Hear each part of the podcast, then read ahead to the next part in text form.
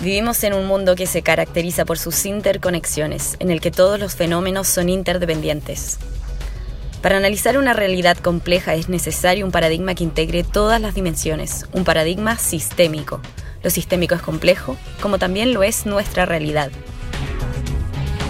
Sistémico Podcast es un espacio de conversación gestado por la empresa B Balloon Latam que busca ampliar la mirada sobre los desafíos que enfrentamos como sociedad hoy y los que se vienen a través de la conversación y el análisis. Jun estudia periodismo en la Universidad de Chile, milita en Revolución Democrática y pertenece al colectivo feminista AUCH, Autoras Chilenas. Es escritora, autora de Tan Linda y Tan Solita y la serie de libros de Lulú. También trabaja en distintas iniciativas de género, sexualidad y feminismo, tanto a nivel nacional como internacional. Se destaca como activista feminista y realiza talleres en torno al movimiento del neoamor, violencia en el pololeo y educación no sexista. Bienvenida, Yun. Muchas gracias por estar con nosotros en Sistémico. Hola, muchas gracias por la invitación a Seba y a todo el equipo que está detrás de este proyecto. Oye, Jun, antes de poder partir, que vamos a hablar de feminismo, el rol de la mujer, eh, literatura, eh, contingencia en Chile y muchas otras cosas, queríamos partir con nuestra primera sección, que es la sección de rompehielo. La primera pregunta tiene que ver con si tuvieras que, o tuvieras la posibilidad de tomarte un café con alguien que ya ha fallecido, ¿con quién te lo tomarías y por qué? Si tuviera la posibilidad, me tomaría un café con Virginia Woolf. Sí. Estaba entre Virginia Woolf e Idea Vilariño, que son dos escritoras que me gustan mucho, pero pensé como que, bueno, Idea Vilar, ambas son escritoras muy, muy pasionales, eh, pero la idea de, mm, siento que Virginia Woolf hay como una, una distancia también como de, de contexto cultural, eh, o sea, de ser una, una escritora que nació en, en un país igual como súper lejano, y me gustaría como entender, o sea, Siento que ella deja mucho de su propia vida en su obra, eh, pero me gustaría saber más como del, del, día a día de esa obra. Como también en una época donde escribir para las mujeres era algo muy difícil y algo muy solitario. Eh, ¿qué, ¿qué, sentía ella como ante eso? ¿Qué sentía ella ante la posibilidad de que sus libros fueran publicados o no? Ante tener el tiempo, ante este sueño de, del cuarto propio, por ejemplo. Y obviamente me gustaría tener esta conversación como en, en una fantasía como de, de, traerla hoy día a la vida, como no de ir yo a esos años y poder como, como preguntarle qué, qué te parece, ve, claro, qué te parece como lo, lo, fuerte que ha sido su influencia en el feminismo, en las mujeres que escribimos, en, en que hoy día nos podemos dar el lujo de soñar no solamente con un cuarto propio, sino que con una casa propia eh, y un montón de cosas más, eh, creo que sería como una, una conversación súper interesante.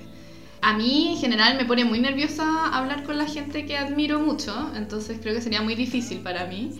Eh, me pongo muy nerviosa, no sé qué decir, no, no se me ocurren las palabras. Me, me ha pasado dos veces eh, una, eh, donde estuve con Michelle Bachelet, que fue una, un, un, flash de momento que yo le quería pasar mi libro y le quise decir algo y, y estaba así como que no, no me salía nada, solamente me quería poner a llorar. Y después como eh, con Chimamanda Ngozi también, que vino el, el, verano del 2020, en enero del 2020. La trajeron, fuimos a ver una charla con una amiga y justo la cachamos saliendo. Y la pillamos así, y le tratamos de decir algo más encima en inglés. Y yo como tratando de explicarle como algo, eh, y en general es súper difícil como esa situación. Creo que si es que tuviera la oportunidad de hacerlo con Virginia Woolf, ojalá estar preparada. Y que no me dijeran, ya, viene Virginia Woolf, háblale. Bueno, lo más natural, lo más humano, ponerse nervioso. I love you, I love you. Oye, y sabemos también que tú tienes como una cercanía con el mundo andino, una familia paterna con Bolivia. Cuéntanos un poquito de ti, de, esa influencia, cómo eso repercute también en tu vida. Sí, es, es, o sea, para mí, mira, mi, papá llegó a Chile eh, en los años 90, él vino a hacer su especialidad de traumatología, él es médico. Y bueno, después conocí a mi mamá y, y, claro, como que durante mis primeros años de vida yo como que no tenía tan inculcado que mi papá era boliviano porque también evidentemente el, racismo que existe hoy día en Chile hizo que él como esta identidad boliviana la tratara un poco como de disimular, a pesar de que mi papá se ve muy boliviano. Em, entonces no era algo como que en, mi casa hubiera muchas cosas o yo tuviera, lo tuviera como súper claro y lo fui entendiendo en la medida en que fui yendo a ver a mi familia a Bolivia, que fui viajando. ¿Tú dices que acá era algo como renegado? Como... Claro, como que no, no se hablaba mucho del tema, como que yo no lo tenía tan claro. Y lo que fue muy brígido para mí era como ser niña y, viajar a, no sé, a esta época, Navidad, ver a mi familia y que yo en Chile tengo como una familia muy nuclear, no tengo mis primos acá porque está toda mi familia paterna en, en La Paz y me acuerdo como de haber ido y que, y que mi mamá en algún momento me decía como, mira, cuando tus compañeros te pregunten dónde te fuiste de vacaciones, como que no les digas que fuiste a Bolivia, porque te van a molestar. Eh, entonces yo... ¿Con cuántos años? No sé, yo tenía 6, 7 años. Entonces, desde muy pequeña empecé a entender que era algo malo, que era algo que yo tenía que esconder, que era algo que me tenía que avergonzar un poco. Y con el tiempo, en la medida que uno va como incorporando, entendiéndose la historia de Chile cosas así, eh, el combate naval de Iquique, como todas esas situaciones de, de darte cuenta como que esta como mm, identidad chilena se construye en esto como de ser el ganador y, que los perdedores son eh, Bolivia, por ejemplo, que no tiene mar.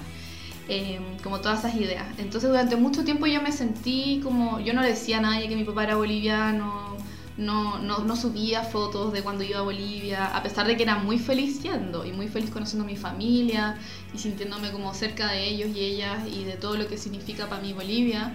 Y fue más de grande como en esa independencia de entender qué había detrás de este miedo de decir como ya no digas esto. No, o sea, hoy día como la forma de, defenderse del, racismo no es como ocultarlo, ¿verdad? Sí. ¿Y eso viene contra una respuesta, por ejemplo? ¿Fue una rebelión frente a alguien o algo que le hicieron? Decir, ¿sabes qué? ¿Lo saco o fue ya un proceso mucho más interno más consolidada donde tú dices, ya, desde ahora yo quiero exponer esto, quiero compartir esto. Sí, fue como, como, no, más como, no fue porque nadie me confrontara ni nada al respecto, fue simplemente decir como, bueno, ¿qué tiene de malo esto? O sea, ¿qué tiene de vergonzoso? Y, y, fue como, voy a exponer, nada, iba a Bolivia, subía fotos, les contaba a mis amigas, como que de lo lindo que es, de lo maravilloso que es, y, en la medida en que fui creciendo también, pude crear mi propia relación con Bolivia más allá de mi papá, porque claro, antes era todo muy mediado por mi familia. Eh, sino como yo descubrí, yo ir a Bolivia y decir, ya, yo quiero ir acá. Antes era como yo iba a mi casa de la familia, de, con mi abuela, y no hacía mucho, no pensaba como qué era lo que quería comer, qué era lo que quería conocer. Y cuando fui más grande, eh, era como, ya, ¿qué hay de Bolivia que me interesa? Por ejemplo, eh, el feminismo decolonial. En la medida en que fui aprendiendo sobre feminismo, fui entendiendo también la importancia de los feminismos desde el sur, ¿verdad? Desde Latinoamérica, el feminismo indígena, como qué nos aporta eso y qué tiene Bolivia de eso. Entonces me fui acercando como también a, a, estos otros aspectos. A mí me gusta mucho la comida, entonces como, bueno, cómo yo construyo mi propia relación con la comida boliviana, cómo resignifico también eso, pensar en, en algo que hoy día, en, términos como de política internacional en Chile es súper difícil, como el acceso que se le pueda dar al mar a Bolivia, ¿verdad? Formarme mi propia opinión al respecto, como pensar más allá como de, claramente la gente en Bolivia tiene opinión, la gente en Chile tiene otra opinión, y decir como, bueno, desde dónde yo me paro en el entendido también de cómo yo misma me voy formando políticamente y cómo creo yo que tiene que ser la cooperación internacional, etc. Claro, tú no eres una o la otra, sino tú eres un poco de ambas y ese mix también te genera y tú puedes estar de acuerdo en una cosa, en otra en desacuerdo. Y ahí también te quería preguntar, ¿quién es la mamá Mary? La mamá Mary. la mamá Mary es la mamá de mi papá, es mi abuela. Es un, un personaje, esta mujer. O sea, también me pasa que mi, abuela materna fue muy presente, Latán, eh, y, o sea, es muy presente, ahora ya no tanto porque está viviendo en Estados Unidos. Y, eran mujeres muy distintas. Mi, abuela materna, una mujer muy dedicada al trabajo doméstico, al cuidado, ¿verdad? En cambio, mi abuela paterna, una mujer gozadora, que era algo para mí difícil ver en las mujeres mayores, como una mujer que le gustaba juntarse con sus amigas, carretear, ir a clases de zumba, hacer sus bingos en la casa, eh, que le gustaba mucho bailar y cocinar. Y, para mí ella ha sido como un refugio, o sea, cada vez que yo he, pasado por un mal momento acá, le digo a mi papá como, porfa, cómprame un pasaje, me quiero ir a Bolivia un rato a estar allá y como tener como esa contención. Y una mujer en el fondo que ha formado algo que, que yo en Chile tengo muy poco, que es una, una, unión familiar como muy importante. O sea, ya no sé, mi familia en Bolivia todos los miércoles se ven en la tarde, sagradamente, en distintas casas. Eh, entonces como esos ritos familiares yo en general no los tengo acá. Eh, no sé, como mi papá es doctor, nosotros nunca comíamos juntos en la mesa porque mi papá llegaba súper tarde, entonces cada uno comía como a la hora que podía. En cambio en, Bolivia como que la hora de comer juntos es como súper sagrada. Y por otra parte también algo que tiene... un ritual. Claro. Algo que tiene muy interesante Bolivia es como este sincretismo religioso indígena católico que tiene un montón de cosas que son tan del realismo mágico también. Eh, y, cómo eso también se acerca como a, mi interés por la literatura. O sea, mi abuela y, mis tías son muy buenas para leer. Entonces también para mí ir a, ir a Bolivia era como, mira, léete esto, toma esto. Eh, o sea, le traspasó de generación en generación. Sí, totalmente. es como una aposta generacional que se te traspasó. Sí, sí, mucho. Y, de todos lados. O sea, por una parte mi mamá, por otra parte esto mi abuela, mi tía. Eh, de, de, nada, como sentir ese, ese, privilegio como de crecer rodeada de libros. Es una cuestión como que yo era chica y podía tomar esto y me llamaba la atención y, y lo miraba y exploraba y así. Hoy día también nos mencionaste y también lo, lo, lo, dijiste, lo que te gusta también de Bolivia, que son esta multiplicidad de sabores, colores, creencias. Donde hoy día también tienes una, un blog, una página, donde también hablas de, de comida, compartes también recetas, porque también es, como hacer música, es realmente un arte, esa mezcla de sabores, colores. Sí. Eh, eso también se traduce y también viene inspirado por la, por la literatura. Eh, ¿La comida con la literatura? Sí, ¿cómo, eh, cómo, juntas esas dos pasiones, esos dos mundos? ¿De dónde, de, dónde parte esta, estas conexiones? De muchas cosas. O sea, mira, yo, a mí, como mi, mi, relación con la comida, creo que tiene que ver mucho con que yo cuando tenía 16 años sufría anorexia y estuve muy mal eh, durante ese periodo de tiempo y eso obviamente te genera una relación con la comida muy conflictiva. Eh, y lo que me sacó de eso fue literalmente el feminismo. Hay parte, o sea, podríamos claro. que si, si, te pregunto, ¿dónde parte este activismo por el feminismo desde muy pequeña es es ese momento sí como que como que una profe me muestra esto como miren esto del feminismo y el patriarcado opera así y, le, y, le, exige a las mujeres tener cierto tipo de cuerpo en el fondo darme cuenta como oh esto que siento yo con mi cuerpo no es mi culpa no es algo mío es algo del sistema y en la medida en que pude ir incorporando eso como que me fui un poco liberando también de de, esta enfermedad, que obviamente también tuve mucho acompañamiento psicológico, etc. Eh, y de ahí tuve que recuperar mi relación con la comida. Eh, y eso fue súper difícil. Eh, para todas las personas que, que, han tenido o tienen trastorno alimenticio es, es, una relación muy problemática, yo creo que uno arrastra un poco para siempre. Y una de las cosas que me ayudó mucho fue cocinarme, como encontrar en la cocina un lugar amoroso para mí misma. y no un lugar como de destrucción, que era un poco como, como lo era antes. Entonces, eso por una parte, y después entender la cocina también como un espacio de compartir con los otros, no solamente este espacio amoroso conmigo, sino también como, no sé, hacía un queque y lo tenía para la once y la gente lo disfrutaba y era como, qué rico esto, como qué rico darles este momento a la gente que yo quiero. Y después, nada, me empezó como, empecé a tener una mejor relación con la comida Ahora siento que también tengo una relación problemática con la comida porque tengo un rollo con comer muy, muy rico siempre, que uno nunca puede comer muy, muy rico siempre. Eh, pero nada, ir, ir buscando eh, restaurantes, picadas, cafecitos, y después se me ocurrió hacer este blog porque como que me gustaba subir muchas cosas de, de comida. ¿Cómo se llama el blog? Se llama Gulosa. Sí, lo tengo hace como cuatro años, cuatro o cinco años. Eh, no es algo que, que yo le dedique tanto tiempo, es cuando me acuerdo, tengo como rachas, momentos.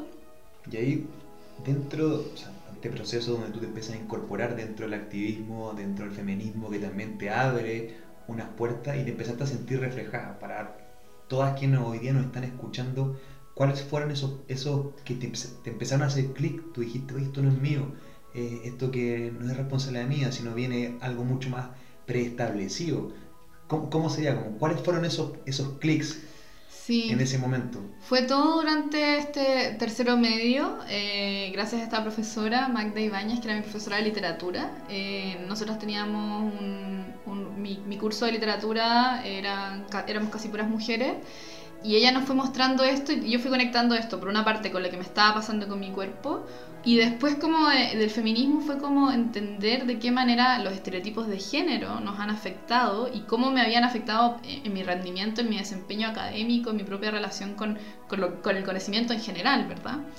Eh, y lo otro fue como entender y poder ponerle un lugar como a, a una rabia que yo tenía como de cosas que me parecían injustas en general. Como a mí me parecía injusto que si yo me manifestaba de cierta forma era mandona, pero si mi compañero se manifestaba de cierta forma, de la misma forma, era un líder, ¿verdad? Y como todas estas cosas como que a mí no me hacían mucho sentido, está como, yo decía como, ¿por qué en Chile solamente ha habido una presidenta? ¿Por qué no han habido más? Como, ¿Cuáles son las mujeres que están en la política? ¿Cuáles son las mujeres que están en lugares importantes? Y como que me daba rabia no poder tener como referentes que yo sintiera cercano. Y después fue como, ah, el feminismo en el fondo me, me da una manera de entender el mundo que es como darte cuenta de cómo el patriarcado ha operado para que las mujeres justamente no puedan ocupar esos lugares. Un montón de como, no sé, enseñanzas de mi familia, eh, que al igual que yo creo que la mayoría de las familias en Chile y en el mundo muy machistas, como de, mira, tú, sí, obviamente ya vas a ir a la universidad y todo eso, pero yo en ese momento quería estudiar medicina y mi papá me decía, ya, pero tú tienes que ser dermatóloga u oftalmóloga, porque así vas a poder tener tiempo para tu familia, vas a poder dedicarte a las cosas del hogar. Eh, y yo como que ni siquiera tenía eso tan claro. Eh, mi mamá igual, tú te tienes que casar con, con un hombre bueno, con, te tienes que casar con un hombre que te pueda mantener, pero igual tú tienes tu plata. Y de ahí como ponerle, poner todas estas como cosas en su lugar y decir como, ah, esto en verdad, mi vida no tiene por qué ser así, no tengo que aspirar a ser una madre para ser feliz. Este programa se enmarca en un concepto que es el concepto de la diversidad. Y nosotros hablamos y entendemos que en la diversidad está la riqueza y hay muchas formas de poder entender la diversidad. Te quería preguntar, ¿qué entiendes tú por diversidad? ¿Qué entiendo? Yo lo primero cuando tú me dices diversidad, yo pienso como en la naturaleza. Como pienso un poco en las plantas. Como la biodiversidad. Claro, como- pero ma- más que eso, pienso como. En el último tiempo me obsesionaba harto con las plantas como de interior, algo que le pasó a mucha gente en la pandemia. Y me ha impresionado lo- la cantidad de tipos de plantas, de subtipos de plantas y de cosas, y que como cada planta necesita cosas distintas y te da flores distintas y tie- tiene tiempos distintos. Entonces pienso como en esa que en el fondo no hay nada más natural que la, que la diversidad, como que está ahí, cuando salimos ahí miramos, no sé, el jardín de, de este espacio, ¿verdad? ¿Y cómo lo entiendo yo? Eh, lo entiendo como la, la, importante eh, construcción de identidades y formas de existir en el mundo que puede adquirir cada cosa, persona, animal y que es importante en la medida en que aporta a la, a la construcción de lo que hoy día entendemos como mundo, sociedad, etc. En esa diversidad, en esa diferencia, creo yo, lo importante de, de cómo se encajan como todas estas piezas. Interesante también la relevancia que tiene la naturaleza también en nosotros mismos y cómo estas especies conviven y se van aportando y colaboran. Y nosotros como animales también competimos más que colaboramos, que lo vemos constantemente. Totalmente, o sea, creo que hay, hay muchos aprendizajes. Bueno, hay, hay un libro que, y un- una autora que a mí me gusta mucho, que se llama Brigitte Vasallo, y en uno de sus libros, eh, que se, se llama Pensamiento monógamo, terror poliamoroso, el, el capítulo final, ella hace una analogía en- con las plantas, ¿verdad? Y, y las relaciones de pareja. Entonces dice que hoy día las relaciones de pareja, en las relaciones de pareja somos plantas en macetas, que queremos la compañía, pero para como estar como sobreviviendo con alguien pero estamos en maceta, no nos conectamos con nadie. Cuando en realidad podríamos ser bosque, podríamos estar interconectados, interconectadas por nuestras raíces. Y que eso es lo, lo natural, ¿verdad? Que en el fondo uno, como ser humano, eh, depende, interdepende de muchas, de muchas personas de maneras distintas. Entonces esta idea del bosque y como del encuentro ha sido súper linda. Y el otro, como el otro, como parecido a esto, que me parece también muy interesante que nos deja la naturaleza, este fenómeno de, de la timidez de los árboles, ¿verdad? De cómo en los árboles, en los bosques no se chocan y no se chupan toda la luz para que la luz baje a los árboles y plantas que son más chiquititos y que todos puedan convivir bien eh, porque se necesitan, como estos árboles grandes también necesitarán los árboles chiquititos. El mundo fungi. Totalmente, sí. Interconectado, sí. Oye, ¿y cómo ves tú hoy día hay una reivindicación, una aparición respecto al tema del feminismo y cómo ves tú esta evolución acá en, Chile, cómo es esta diversidad de género que, está apareciendo, los distintos tipos de liderazgo, manifestaciones, canciones, que vamos a hablar ahí de algunas referentes también que, que tú tengas acá chilena. ¿Cómo ves? ¿Cuál sería como la radiografía de lo que está pasando en Chile? Yo creo que hoy día en Chile somos, o sea, el feminismo de hoy viene de un legado de, hace mucho tiempo, ¿verdad? Y, yo creo que los referentes más cercanos eh, fueron las mujeres por la vida, las mujeres que lucharon por la democracia durante la dictadura. O sea, esas mujeres, muchas de esas mujeres hoy día siguen presentes dentro de la lucha feminista, muchas ya han fallecido pero de cómo las mujeres en el fondo han sido un pilar fundamental para la construcción de la democracia y obviamente de, de, las mujeres también del MEMCH que lucharon por, por el derecho a voto, etc. Son cosas recientes y que en el fondo también han sido ganadas que se han podido como anclar en la sociedad en la medida que también el feminismo se ha hecho sentido común hoy día tener a, un futuro diputado que venga a cuestionar el derecho a voto de las mujeres es una cuestión horrorosa, como que uno ya pensaría que en, eso ya no estamos, ¿verdad? Eh, entonces el feminismo yo creo que hoy día el, rol que ha tenido y, las formas que ha adquirido me, me, parece que se conectan también harto como con los cambios tecnológicos que hemos vivenciado en los últimos años. O sea, hoy día la posibilidad, cuando, no sé, cuando yo tenía 16 años y, aprendí sobre el feminismo, leía en unos blogs gringos sobre feminismo. Como que no, no encontraba nada muy chileno. contenido claro, en español, local. Nada, muy difícil, libros súper académicos. Como que yo no me iba a leer el segundo sexo a esa edad.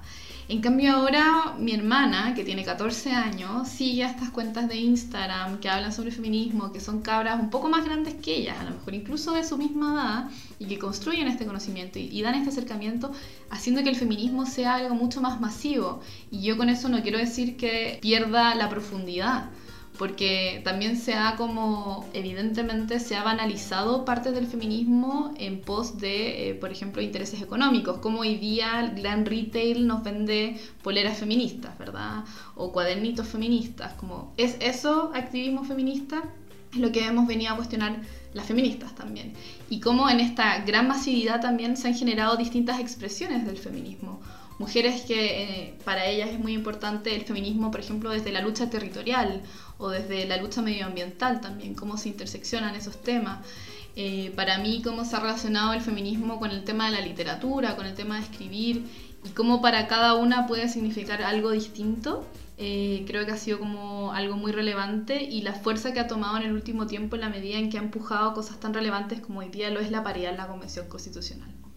Y ahí, por ejemplo, cuando tú dices cuestionamos esa forma o nos preguntamos si eso es feminismo, por ejemplo, en el caso del retail que tú mencionabas, es a las personas que están, por ejemplo, dentro de esas campañas, que son rostros de estos comerciales o de estos productos, o es el concepto que está utilizando una lucha para un objetivo económico. Sí, o sea, yo creo que hoy día yo creo que el cuestionamiento más profundo es cómo el mercado eh, coapta las luchas sociales, en este caso el feminismo, para vendernos algo, ¿verdad? Y en esa venta eh, no es algo como inocente, ¿verdad? O sea, hay mano de obra precarizada, hay eh, materiales, eh, no sé, los desechos textiles y cómo eso contamina el medio ambiente, etc. Eso por una parte, y yo creo que evidentemente eh, también el feminismo ha empezado un cuestionamiento moral, pero en general creo que nos ha dado como nuevas herramientas de dónde mirar, por ejemplo, lo que pasó, ya que estuvimos hace poco en la primera vuelta, ¿verdad? Lo que pasó con, con París y decir como hace 10 años tal vez no encontraríamos tan grave que un candidato presidencial tuviera una deuda de pensión alimenticia. Y hoy día es algo que ya no aceptamos. Y eso me parece algo muy positivo, de poder poner también en palabras que, por ejemplo, no pagar la pensión de alimentos de tus hijos es violencia. Y de qué manera desde el feminismo podemos hacer una interpelación a eso. El hecho de que el, candidato presidencial Gabriel Boric no haya ido al programa, ¿verdad?, de Parisi, eh, también como una demostración de fuerza de que en el fondo eh, no es algo inocente eh, no pagar la pensión de alimentos. Una de las cosas que también hablábamos es los espacios de poder y la posibilidad que tienen las mujeres de ocupar esos espacios de poder. Tú mencionaste a Michelle Bachelet y decías, ¿por qué ha habido una presidenta? No? ¿Por qué no han habido más?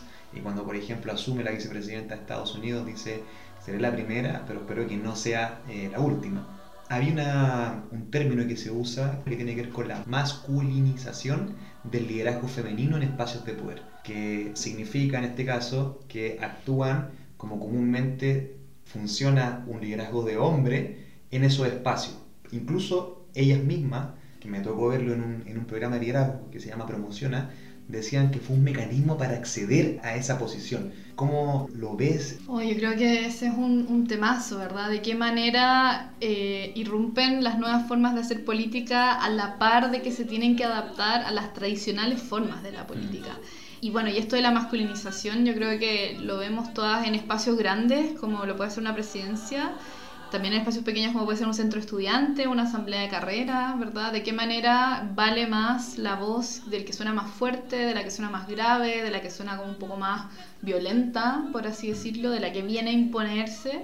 Eh, y de qué manera hay otras formas de hablar, de ser chillona, un poco más lenta, más sensible, que se desvaloriza, ¿verdad? Y tiene que ver hoy día con la apreciación de lo masculino versus lo femenino. Y evidentemente para muchas mujeres esa masculinización es una forma, la única forma en la que pueden acceder y que pueden abrirse un poco de camino.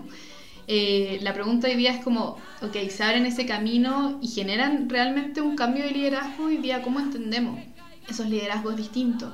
Eh, pienso, por ejemplo, en, eh, no sé, Catalina Pérez, diputada por Antofagasta, presidenta, expresidenta de la Revolución Democrática, en el fondo vino a, cambiar el rostro de los presidentes de, un partido que ha sido muy importante dentro del Frente Amplio, que estos puros hombres heterosexuales, muy ingenieros civiles, ingenieros comerciales, lo que sea, eh, con estas voces graves a plantear una, una, política un poco más distinta, ¿verdad? Más suave, más sensible y que eso no significa menos relevante.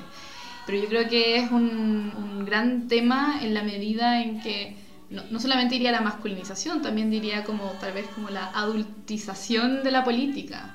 Como si eres una candidata, no sé, por ejemplo, un fenómeno que yo encuentro muy divertido, pero que también me da mucha pena, es como hace poco tuvimos las parlamentarias, muchas candidatas a diputadas que tenían, no sé, entre 25 y 30 años, que yo jamás en mi vida había usado blazer, usando blazer.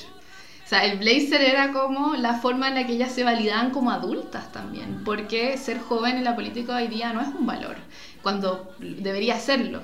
Eh, o, o, no debería ser un tema tal vez incluso. Entonces como que todas estas pequeñas formas en las que podemos un poco disfrazarnos para acceder al poder también hay que, hay que repensarlo. O yo también valoro, no sé, una candidata que fue eh, candidata senadora en Bio Bio, la Dani Dresner, salía con una chaqueta como de motoquera y era la chaqueta que usaba siempre ella. Y, y, decir como y demarcar ahí como yo no me voy a cambiar mi forma de ser por querer estar en un espacio tan serio como puede ser el Senado. Interesante eso. Y así hablando de la naturaleza, a mí me encanta el ejemplo de la oruga, que la oruga para poder avanzar, dos, retrocede uno, entonces retrocede y después avanza. Eso también tiene que mucho que ver con la deconstrucción que se habla, donde tenemos que deconstruir ciertos parámetros, ciertos aspectos culturales para poder avanzar. ¿Cuál crees tú y cuál sería tu recomendación de qué cosas como sociedad se deberían deconstruir hoy en día? yo creo que hoy día, bueno, muchas cosas, pero pienso que un aspecto que es fundamental deconstruir, reconstruir, repensar, rearmar es la educación. Eh, ¿Cómo entendemos hoy día la educación en Chile? Eh, ha sido una de las grandes demandas del feminismo, la educación no sexista, a mí me gusta más decir la educación feminista, porque desde ahí tenemos como tanta cancha, ¿verdad? Como aprender de feminismo cuando ya tenéis 16 años, 25, 30, 40, es mucho más difícil incorporar, eh, porque ya venimos con todos estos aprendizajes de una vida plagada de patriarcado y de machismo pero en cambio incorporarlo con niños, niñas, niñas eh, desde temprana edad, que yo creo que además tienen un sentido como un feminista muy auténtico. O sea, me acuerdo perfecto, mi hermana cuando estaba como en cuarto básico, salieron los kinder sorpresa diferenciados niños y niñas. Y ella estaba indignadísima porque le regalaban puros Kinder Sorpresa rosado y le tocaban puros juguetes que no le interesaban y ella quería los otros Kinder Sorpresa. Y me decía, no me gusta, no quiero que vuelvan a ser como antes. Porque para ella no hacía sentido que, le regalaran un Kinder Sorpresa rosado que tenía el juguete más fome que para ella podía hacer. Entonces, en ese como espacio eh, de pensamiento de las niñas, donde tenemos más oportunidad como de, de construir una, sociedad distinta. Y, porque además eh, tengo la firme certeza de que es la educación un espacio de emancipación demasiado importante. Dentro del sistémico nosotros las preguntas las vamos armando entre distintas personas de manera colaborativa y hay una pregunta que pareció interesante que te querían hacer ¿Qué liderazgo masculino tú consideras que hoy día aportan a la construcción de esta nueva sociedad más inclusiva entre hombres y mujeres? Uh, qué liderazgo masculino.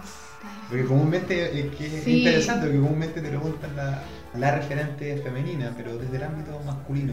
Sí, sí. Eh, pienso, a ver, en. Ya, pienso en dos personajes igual, igual distintos. Uno, Ignacio Achurra, diputado del Distrito 14, o sea, convencional del Distrito 14. Eh, algo de su, yo no lo conozco en persona, solamente lo he visto como en redes y he visto un poco lo que ha hecho eh, y creo que también tiene que ver como con como una persona que ha incorporado bien esta idea de como el, el, nuevo rol o las nuevas formas que los hombres tienen que en las que tienen que incorporarse a la política y es uno como algo muy colaborativo, como un liderazgo que no es para chuparse el poder, sino para compartirlo y extenderlo. Eh, muy solidario en la medida en que, que, en el fondo no es él el que figura, sino que él representa como algo mucho más amplio y en ese proyecto más amplio hay más personas y cómo se comparte también esa figura en algo mucho más humano. Eh, no sé, a él le han piropeado mucho sus chalecos y como que a él le da un poco de vergüenza y dice como yo no tengo tantos chalecos para que me sigan como pensando que voy a salir con un chaleco distinto todos los días. Eh, eso por una parte y que en el fondo como un, un, liderazgo que no ha sido tan pensado como desde las nuevas masculinidades, por así decirlo. A diferencia como tal vez de este otro liderazgo que que te podría decir que es un personaje que nace desde también desde eso, que sería el Pedro Uribe de, Ilusión Viril. Eh, como un, hombre que en el fondo viene a construir una organización que tiene como fin eh, que los hombres un poco se planteen su rol en, en, la lucha por el feminismo, ¿verdad? Y que se planteen también qué, qué cosas han, de qué manera han sido partícipes de, de cómo el patriarcado seguido operando en nuestras vidas y, pienso como en, todo el trabajo que él ha hecho y que esta, no sé si organización, fundación, Ilusión Viril, y que ha sido tan, y yo lo veo tanto en su trabajo y en sus compañeros y compañeras como desde el amor, eh, que creo que hoy día es algo que no vemos mucho en el trabajo político en general, como, eh, como un motor, ¿verdad? Decir como esto es esto lo hacemos por amor, como porque queremos un mundo distinto, porque queremos que la, gente viva mejor y, las mujeres y las disidencias puedan vivir una vida libre de violencia.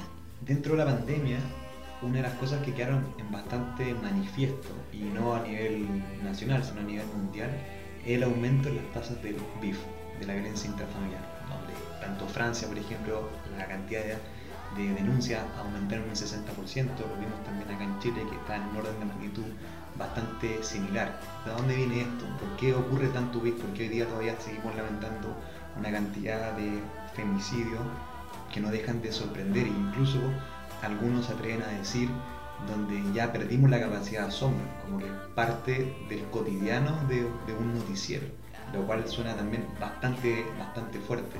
Sí, eh, la violencia hacia las mujeres en el espacio privado lo, se ha denominado como una pandemia que las mujeres vivimos viviendo hace muchos años y que no se acaba nunca, ¿verdad?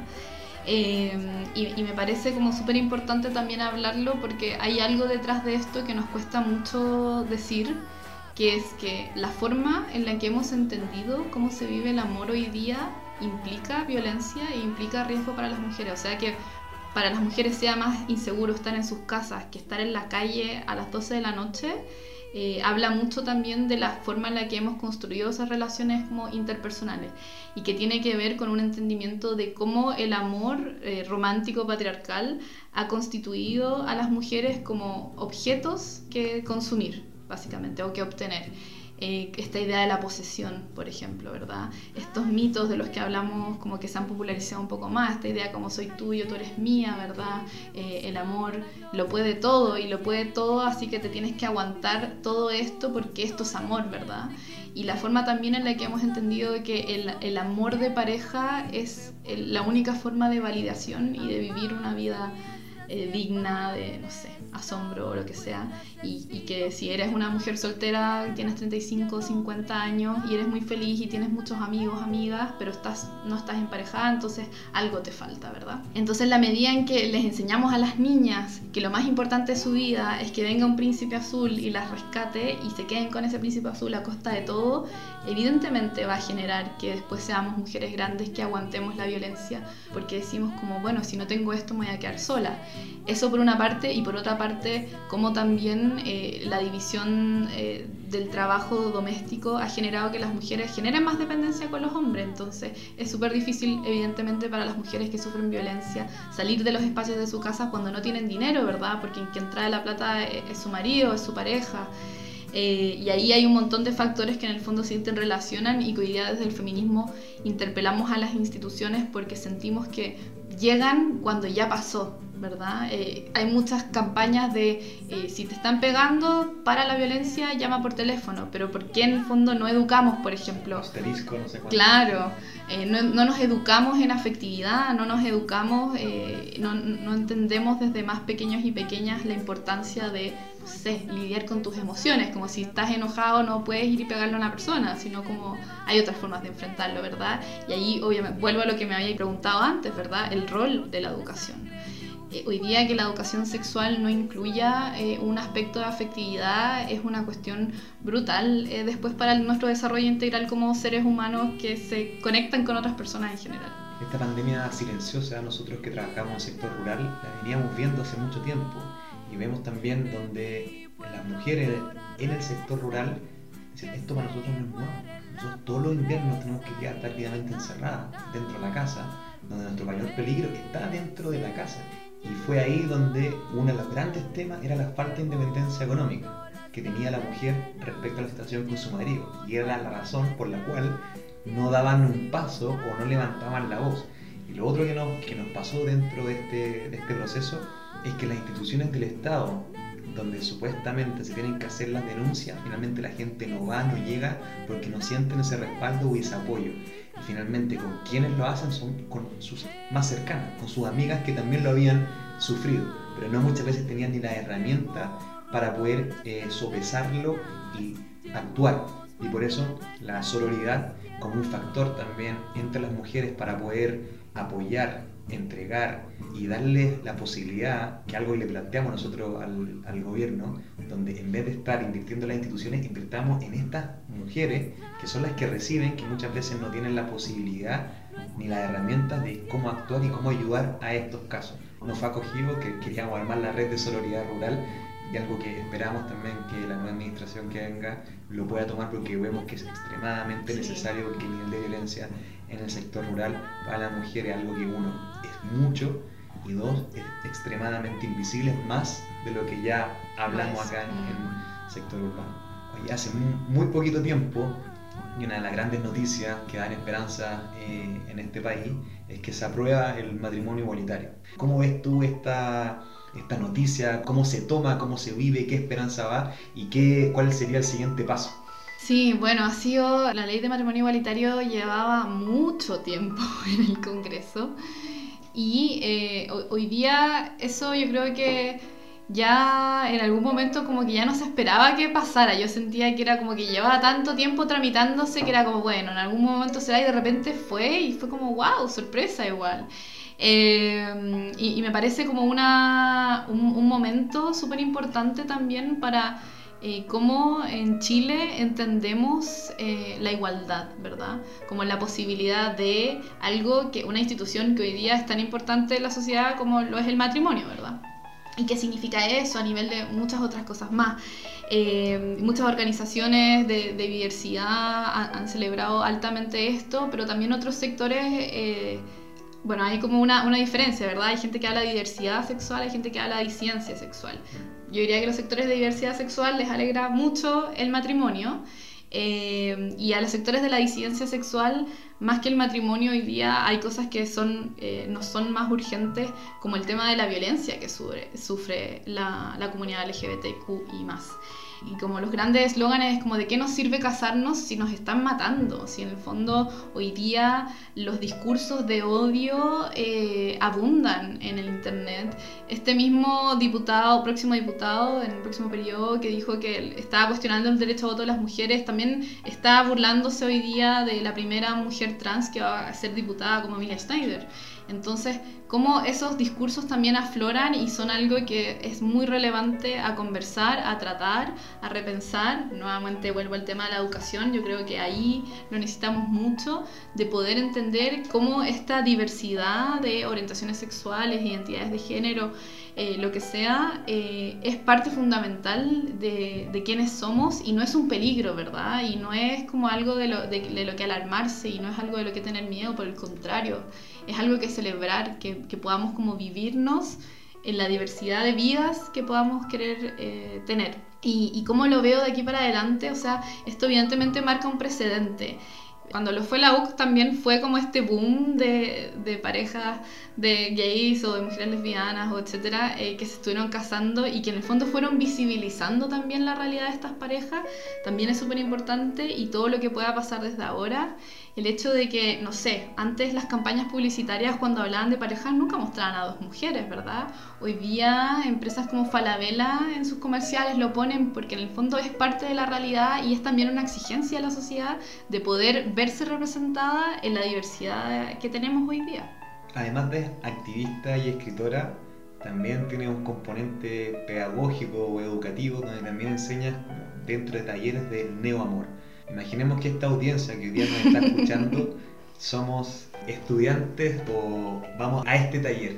¿Cómo partiría o cómo nos explicarías qué es el neoamor? Bueno, primero yo en, el taller no me planteo como una profesora, eh, ni como una guía, más bien como una mediadora, que alguien que guía, como un poco media, como estas reflexiones a partir de lectura. Este taller de amor se llama Taller de Lecturas Feministas sobre el Amor. Y es a propósito de lo que estábamos hablando antes de la violencia, ¿verdad? O sea, cómo hoy día algo que nos parece y que nos es tan maravilloso como el amor puede significar violencia dolor eh, para las mujeres. Eh, ese fue como mi primer cuestionamiento. Y a partir de eso, bueno, eh, creé este taller y el neoamor hoy día, como lo explico siempre cuando la gente entra a mi taller, yo no les digo, yo no les vengo a, vender o a recomendar otro modelo relacional pequeño, ajustado, lleno de reglas, como lo es el amor heterosexual monógamo que nos deja el amor romántico patriarcal, ¿verdad? Eh, sino que hoy día lo que yo vengo a proponerles es que ustedes piensen qué tipo de amor quieren vivir más allá de las imposiciones sociales. Y eso puede ser muchas cosas, y a mí me parece importante que sea muchas cosas. Ese amor puede ser un amor monógamo, puede ser un amor eh, con tus amigues, puede ser muchas cosas. Pero tener la libertad de pensarlo, eh, para mí hoy día es como algo fundamental el, entender, tener una relación y decir, bueno, ¿qué quiero hacer yo con esta relación? Más allá de lo que me dicen que me tengo que poner a prolear, me tengo que casar y, eso es mi vida, ¿verdad? Entonces el amor es eso, un amor nuevo. ¿Qué es este amor nuevo? En verdad va a ser algo distinto para todos y para todas y eso es lo bacán. Y obviamente en el, en el taller lo que exploramos y lo que vamos ahí leyendo es cuáles son estas distintas posibilidades de. Hoy día el, amor que impera es un amor monógamo heterosexual, entonces salirse de eso siempre es súper difícil. Eh, no, tenemos referentes sobre eso, no lo vemos en las películas, no lo vemos en los libros, ni lo escuchamos en la música. Eh, entonces la medida en que van existiendo más referentes y podemos leer otras historias y pensar, también nos da la posibilidad de soñar con otras cosas dentro de nuestra vida. Entonces no es que cambiar la posición del amor monógamo, sino es pasar por un proceso de discernimiento y tomar la decisión habiendo conocido nuevas opciones. Eso, y también con, el, con la certeza de que porque hoy día tomes una decisión, porque hoy día yo, Jung, quiera tener este tipo de relación, no significa que en 10 años más eso vaya a ser lo mismo, porque en el fondo lo vamos incorporando en la medida de qué está pasando en nuestra vida, en nuestro contexto social, qué vamos queriendo. Entonces no es como que uno tenga que tomar una decisión de como, ya, ahora para mí el amor es esto y esto va a ser para siempre, sino como decir, bueno, va a ir adquiriendo formas distintas nomás. Y dentro de ese proceso, como, ¿con qué cosas comúnmente te encuentras de las personas que participan de, de tu taller? Como, ¿Cuáles son esos, esas dudas o esos mm. primeros mensajes? Que imagino que hay patrones que se van repitiendo, con cargas también emocionales que llegan. Primero, yo creo que la gran carga es eh, la violencia cómo eh, el amor para muchas de ellas ha significado mucha violencia desde muy chicas, o sea, desde sus primeras relaciones de adolescentes, ¿verdad? E, este tema como de la posesión y del lugar como que le damos al amor, eh, después ahora más grande lo pueden mirar con, con, un poco de distancia y decir como, bueno, esto eh, no, no estaba bien.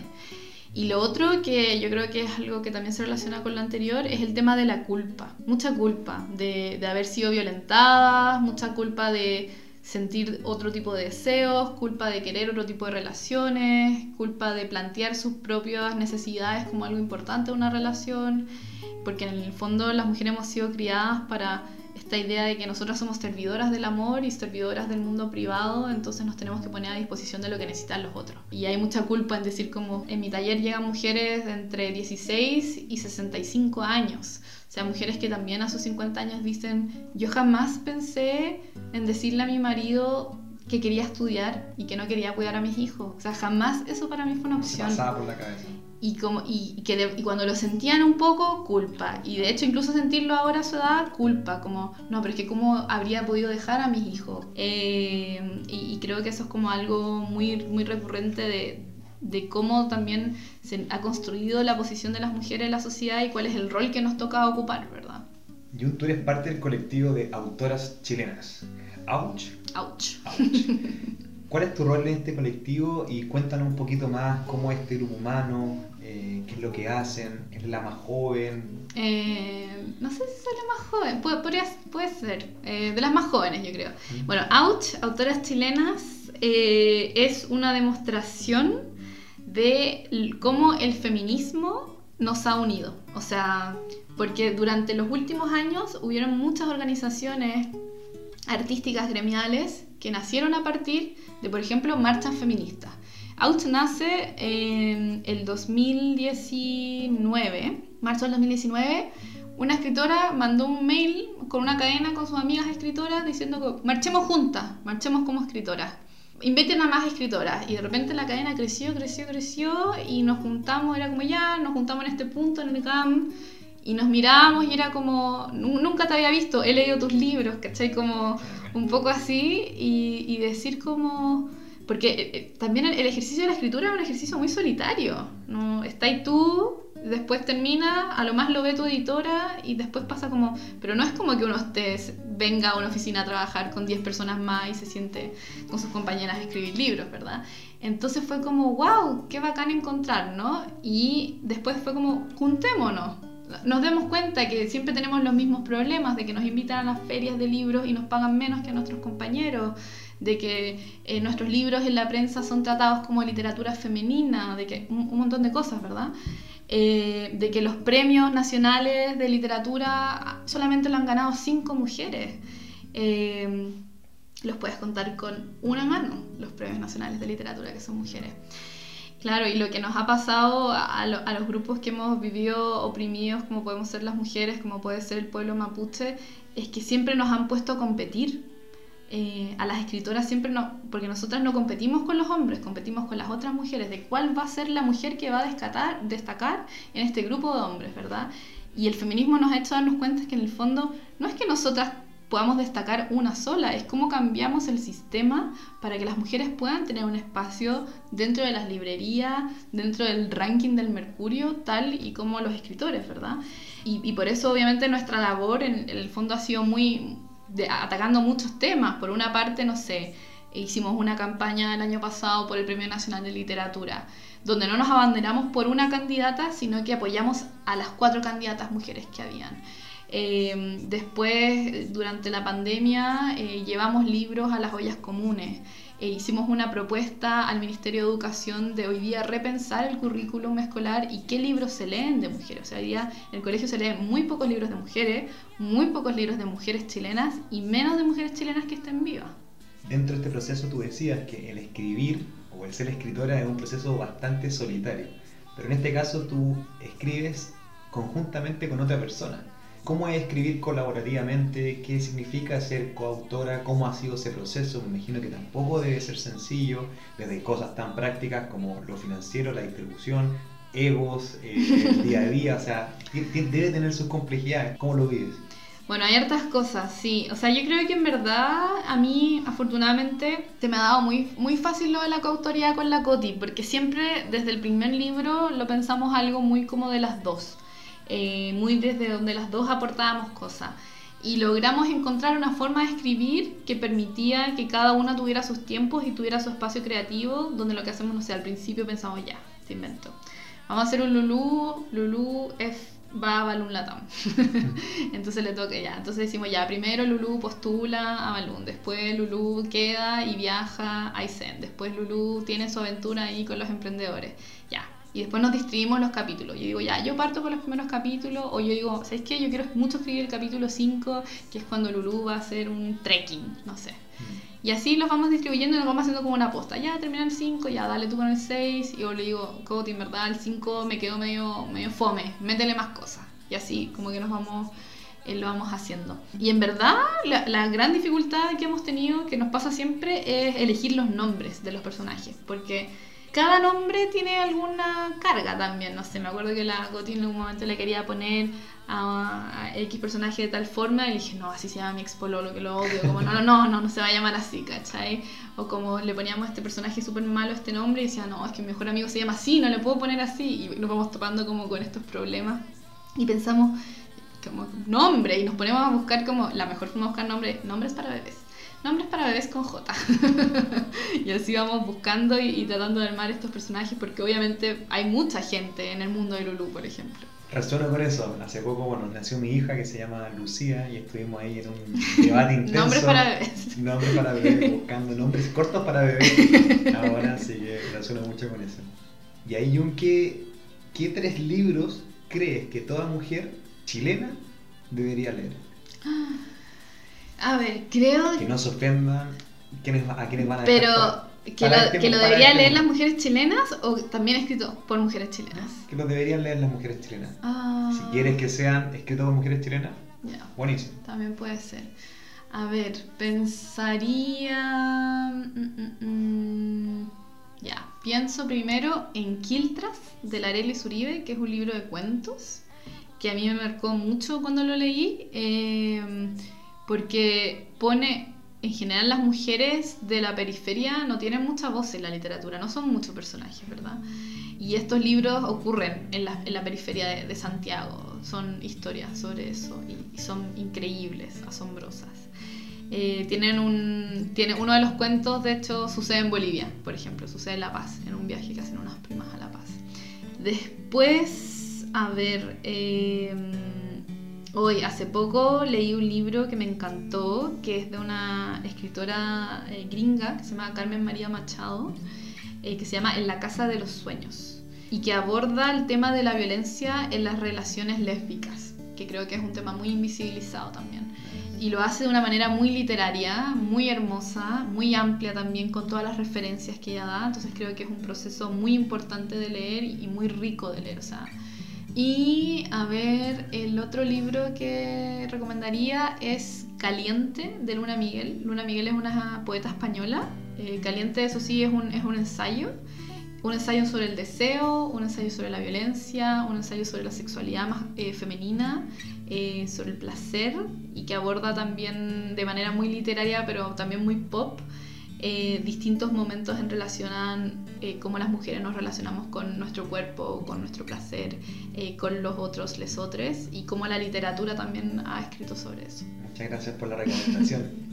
y ahí hablando de, la saga de Lulu, ¿qué considera que es lo más importante que se tienen que quedar los niños y niñas que, que lean a Lulu? ¿Qué es lo que debería transmitir o qué es lo que ustedes intentan que se pueda transmitir a través de Lulu? El, valor principal que, tratamos de dejar en, en Lulu es que niños y niñas se sientan parte y se sientan con el derecho y que entiendan que su opinión es importante hoy en día y que tienen que ser escuchados y que si tienen una opinión deberían darla eh, y que no por ser niños y niñas lo que ellos piensen o sientan debería ser mirado en menos. Por el contrario, hoy día todo el mundo, toda la construcción política institucional necesitaría pasar a través como de, la mirada también de cómo le afectan a los niños y a las niñas que son una población que no es tomada en cuenta porque no votan, ¿verdad? Porque son muy chicos, muy chicas, que no saben sobre el mundo y, todas estas cosas que nos dicen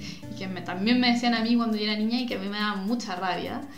Eh, porque yo quería que me dieran más información, quería opinar, quería sentirme parte. Eh, y, y, lo que intentamos con los libros de Lulu es justamente entregar esas herramientas para que ellos digan, ¿sabes qué? Eh, si estamos teniendo un problema de bullying en nuestro curso, conversémoslo, veamos como curso cómo lo resolvemos y no que vengan los adultos y la adulta a decir qué es lo que hay que hacer sin incorporarlos dentro de la decisión. Oye, yo, bueno, simplemente agradecerte espacio, la, la conversación, eh, una conversación que puede ayudar a muchos también a, a adentrarse en, en sí mismo, a reflexionar también cómo estamos construyendo y el espacio que estamos dando. A mí siempre me encanta la definición de amar que tiene Humberto Maturana, que es dejar aparecer. Yo creo que hay que dejar aparecer muchos nuevos liderazgos y espacios, también ceder espacios de, no solamente de poder, sino espacios de opinión, espacios de la conversación cotidiana, en el grupo amigo, en, la escuela, en las juntas de vecinos, en los clubes deportivos, donde también son espacios que han estado muy masculinizados y donde también la mujer no ha tenido la posibilidad de poder entrar y poder, y aportar. Así que yo simplemente agradecerte la conversación, los libros, la historia también y compartir parte de, de tu vida con nosotros. Así que muchas gracias. Muchas gracias a ustedes, lo pasé muy bien. Esto fue Sistémico Podcast. Semana a semana, junto a Sebastián Salinas, fundador de Balloon Latam, conversaremos con distintos invitados para profundizar en su historia, perspectivas y opiniones.